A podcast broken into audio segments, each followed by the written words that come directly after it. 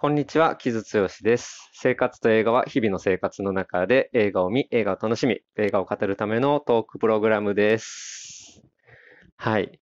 今これ、あの、8月22日の5時台に撮っていてですね。毎週月曜日の6時には上げるようにしているので、もうほぼ編集する時間がないというところでやっておりますが、まあ一発撮りでいけたらいいかなと 思いますが、まあちょっと慌てて直すかもしれないですが、ちょっと遅れていたらすいません。はい。いや、もうちょっと忙しいんですよって、あんまりなんかこう忙しいアピールするのね、みっともないですけど、って言いつつ大阪くんのこと忙しいって言って 勝手にね、悪口言ってる感じで、それはそれで彼に申し訳ないんですけれども、まあ、ちょっとね、いろいろ、えー、私のちょっと本のプロモーションをさせてもらったりとか、原稿の締め切りが早まったりとか 締め切りがね、なんか伸び、伸びるっていうのってすごい、あ、やったーってなるんですけど、早まるっていうことがたまにございまして、まあそういうこともね、まああるので頑張っていきたい8月でございます。はい。で、まあすみません、無駄話を。えっ、ー、と、今日紹介したいと思っているのは、ゾラという映画ですね。これ、あれです。A24 の映画でですね、まあ、配給だけじゃなくて、あの制作にも結構関わっているという、まあ、出資であるとかっていうところで、まあ、A24 ががっつりやりたい映画だったっていうところで、ただまあ、なんちょそんなに話題になっていないような気がしていて、ちょっと危惧もしているので、せっかくなので今日紹介したいなと思っている作品です。えー、ゾラですね。これはどういう映画かというとですね、えっ、ー、と、テイラー・ページという女性が主役なんですけれども、まあまあまあ、えっ、ー、とね、テイラー・ページが演じてるね、女性が主役なんですけど、ゾラというストリッパーがいてですね、黒人女性のね、え、ストリッパーがいてまして、彼女はまデトロイトでウェイトレスをしながら、まあ、ストリッパーもやっているみたいなところの人なんですけど、まあ、ある時、えー、ライリー・キーオが演じる白人女性の彼女もまあおそらくというかストリッパーなのかな？と出会って、まあそこでちょっと友達になって、でも友達になったばっかりぐらいの時に、ちょっとフロリダで荒稼ぎできるから、荒稼ぎというかね、あの、ストリップで稼げるから一緒に行かないって誘われて、まあ、急に行くことになって、そして、その、えー、ステファニーの彼氏である白人の男と、えー、もう一人 X というなんか謎めいたちょっとこわもての黒人男性と4人でフロリダに行くんだけれども、まあそこでちょっといろんなことに巻き込まれてしまうという話なんですけれども、まあちょっとコメディ要素もあり、クライム要素もありっていう話なんですけど、これもともとがツイッターなんですよ。ツイッターのツイートをつ、えー、そのゾラっていうね、この映画の主役である、えー、黒人女性のストリッパーが、えー、ツイートを面白おかしくしたのがめちゃくちゃバズって、で、まあそれが人気出て、それが映画になったという、まあついにツイートが映画になる時代が来たかというところですけど、そのツイート自体は2015年のものなので、まあ、映画制作に、え何年か時間がかかって2021年にできたというものなんですけど、いや、そうなんですよね。もうツイート、しかも、まあ、バズるツイートが映画になる時代で、まあ、要はだから日本でも漫画原作みたいなものが多かったりとか、物語みたいなものがどこにあるのかっていうところが、まあ、その制作、映画制作人ってみんな探したりしているわけですけど、まあ、それがまあ、ついに SNS になったなっていうところではあるんですが、ただやっぱりここ、それじゃあ、え、ただツイートを映画にしたのすごい軽薄じゃんっていう感じは、まあ、あるにはあるかもしれないですけど、ただやっぱそのツイートが、まあ、見事だったらしいんですよね。僕ちょっと英語で見るほどの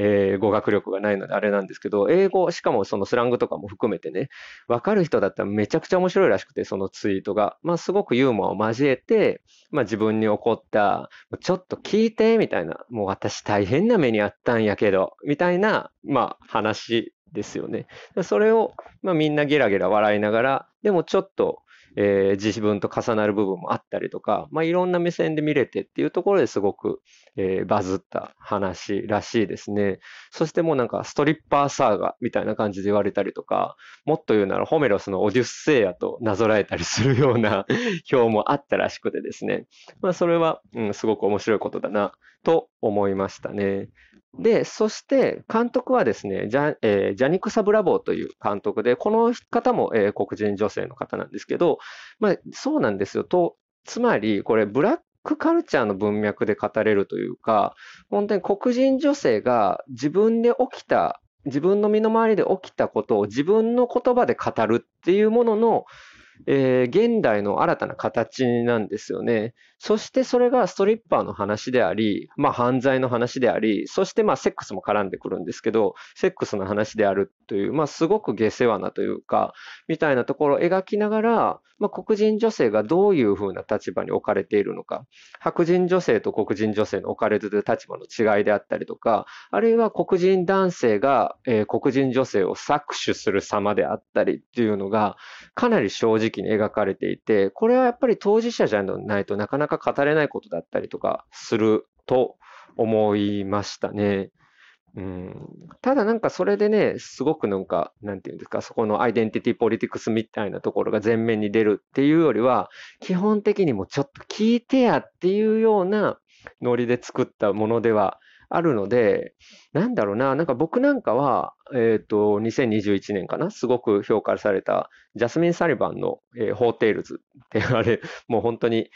訳しちゃうと、本当にアバズレ日記みたいな タイトルのアルバムなんですけど、だからあれも本当に、なんだろうな、セックスと恋愛のなんかこう、あと酔っ払ったりとかするようなバカ騒ぎとかの、まあなんか話を黒人女性が自らの目線で面白おかしく語ったりっていうのがすごく見事として評価されたアルアルバムですけど、R&B の。あれとかもね、やっぱりその黒人女性が自分の本当に身に起きてることを自分の言葉で語るっていうものだし、そしてそこに何かのこう自分の正しさで押し通さないというか、自分のダメな部分をバンバン見せていく。しかもユーモラスにっていうのって、まあ、すごく面白いですよね。例えば、うん、あれは白人女性の話ですけど、フリーバックというめちゃくちゃ面白いドラマがありますけど、あれも女性がダメな自分っていうのを女性が自ら語っていくっていう話だし、まあだからそういうものが本当にいろんなところから出てきてるっていうものの一つの、そして面白い成果かかなと思って僕はこのゾラを見ましたね。あの、監督のね、あの、ブラボーさんは、えー、アトランタのシーズン1のある1エピソードを撮ってたりする方でですね、ちょっとこれ僕は見れない、見れないというか見てないんですけど、見れないんじゃないかな、日本で。え、ー、と、ブレット・ゲルマンという、それこそフリーバッグに出てくるあの、ちょっとクソ野郎のおっさん やってたブレット・ゲルマンが主役をやってるコメディらしい、ちょっとダークコメディらしいんですけど、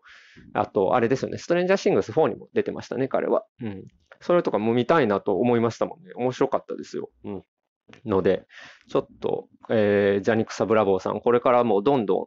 監督、制作人として来るし、その、例えば黒人女性が、あの、俳優として活躍するっていう時代にもともともうかなりなってきてますけど、えー、制作人でね、こういうふうに監督でいろんな方がどんどん出てきてるっていうのは素晴らしいことだと思うので、うん、日本ではちょっとあんまり話題になりにくい作品かもしれないですけれども、ちょっと見ていただきたいなというところですね。うん、で、X っていうあのいかつい、うん、役をやっているのがコールマン・ドミンゴという黒人男性の、ね、俳優で、そして あの、ステファニーの、えー、彼氏をやってる、彼氏のデレクをやってるのはニコラス・ブラウンって、あの、サクセッションのね、うん、あいつです、あいつ。あの、名前忘れちゃった、あのしょぼい男。大阪が好きな僕は嫌いなんですけど、グレッグか。はい、なんですけど、はい、もうそのニコラス・ブラウンとかのしょぼさとかもめっちゃ面白かったりするので、まあなんか、なんだろうな、アメリカのちょっと脱臼したコメディみたいなものを見る感覚もあったりするし、そして、うん、まあなんかあの、ミーゴスがかかったりとかね、うん、アッシャーがかかったりとか、そういうちょっとラップミュージックがうん、かかったりとか、ああとね、そう、ごめんなさい。ちょっとさっきの話に戻ると、僕、ジャスミン・サリバンの名前挙げましたけど、カーディー・ビーとかとも比較されてますね。やっぱりああいう黒人女性のうん、ななんだろうな、あの、あけすけな感じ。で、あの、自分の面白話を語れる人たち、うん、っていうのが、まあ、ここに出てきてる感じはあるので、なんかそういったカルチャーが好きな人には、やっぱ結構刺さるものなんじゃないかなと思うし、そして、まあ僕は日本人のゲイ男性っていうところですけど、まあ女性が見たらまたそれはそれで違うかったりする目線だったりもあると思うので、まあ、いろんな方に見ていただきたいなというところですね。うん、で、音楽をやってるのは、えー、もう大活躍のミカ・レビー、ミカチューで昔名乗っていたミカ・レビーですけれども、僕、今一番注目してる、えー、映画音楽家の一人ですけど、彼女はもっとビッグなところにも行ってもおかしくないはずなのに、めちゃくちゃまあインディー寄りの映画でずっとめちゃくちゃエッジのある音楽を作り続けているって。まあなんかね、彼女はやっぱりちょっとステイアンダーグラウンド精神がある人なんじゃないかなと思うんですけども、うん、そこ、うん、音楽もミカ・レヴィがやってたりとか、まあかなりエッジーな、うん、メンツが揃っているというところですね。ああと主演のね、テイラー・ページは、これすごくこれで人気が出て話題になって、えー、あれです。ケンドリックの新作ね。ケンドリック・ラマーの新作の Mr. Morale。えー、& the Big Steppers に登場したりもしていて、なんかそういうあたりのカルチャーのつながりとかもあったりする作品ですので、えー、この番組のリスナーの方、A24 好きな方結構多いイメージなので、うん、空見落とす見落とさず見に行ってい行ったらいかがでしょうかという ところですね。えっ、ー、と、これね、しかもね、時間も短くて86分しかないんですよ。うん。なので、なんかそこら辺の潔さもすごいいいなと思ったし、あとはね、あの、撮影がフィルムだったりとかね。だからそう、すごい明けすけな話で、まあ、下世話な話で、犯罪とセックスの話でっていうところなんですけど、ちょっと、そのフィルム撮影の叙情的な感じ、リリカルな感じっていうのの、あと、脱臼感のあるコメディのそのミスマッチ感みたいなものも、あえてやってて面白かったりもするし、で、まあ、逆に言うとでも、うん、なんだろうな、その黒人女性の明けすけの話っていうのが今、むしろストリートのポエットなんだ、みたいなメッセージも僕はちょっと感じましたね。うん、それが今一番その、なんだろうな、ストリートのリアリティを映しつつ、かつ笑える中にもちょっとどうしても立ち上がってくる叙情性があるんだみたいなことも、まああのフィルム撮影の質感からちょっとニュアンスとしては出てるんじゃないかなっていう、そういうちょっとね、知的な感じっていうのもあ感じられたので、僕はそのあたりも面白かったですね。うん、といったところでしょうか。はい。まあちょっと今回は短くなってしまうというか、アップ急がないといけないってちょっとなってるんで、ちょっと短くなってるんですけども、映画自体も短いので、こういうところで今回は行きましょうか。はい。えっとですね、じゃあ、えー、今週もちょっと告知をさせてください。この空なんですけど、えっと、今発売中のミュージックマガジン、えー、8月だから9月号か、9月号のギターアルバム特集のミュージックマガジンに空の映画表を書いたりしてます。それは単表なんですけどね。はい。で、えー、引き続き、えー、何度も何度も申し訳ないですけれども、説著、私の著書、ニューダット新しい時代の新しいおっさん、ちくま書房より全国書店で発売中です。どうぞよろしくお願いいたします。えっとね、先週、あの、才の綱という大阪の和泉市にあるお寺にある、すごく素敵な、えー、カフェでトークイベントをさせていただいてですね、LBD LBDB ブックスの販売さんと、カルチャーボーイズの藤井君とですね、3人で話させてもらったんです。それもすごい楽しくて、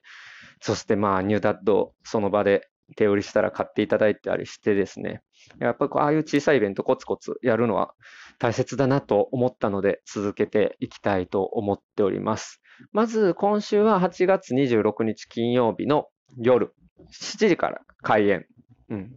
会場に来てくださる方は6時ですけれども、梅田のラテラル、6時会場ですけれども、梅田ラテラルで太田直樹くん、やる気ありみの太田直樹くんとトークイベントをやるので、よければ、えー、感染症私どもも気をつけますので、えー、皆さん感染症に気をつけつつ、熱中症にも気をつけつつ、会場に来れる方はいらっしゃれば、えー、大阪です、え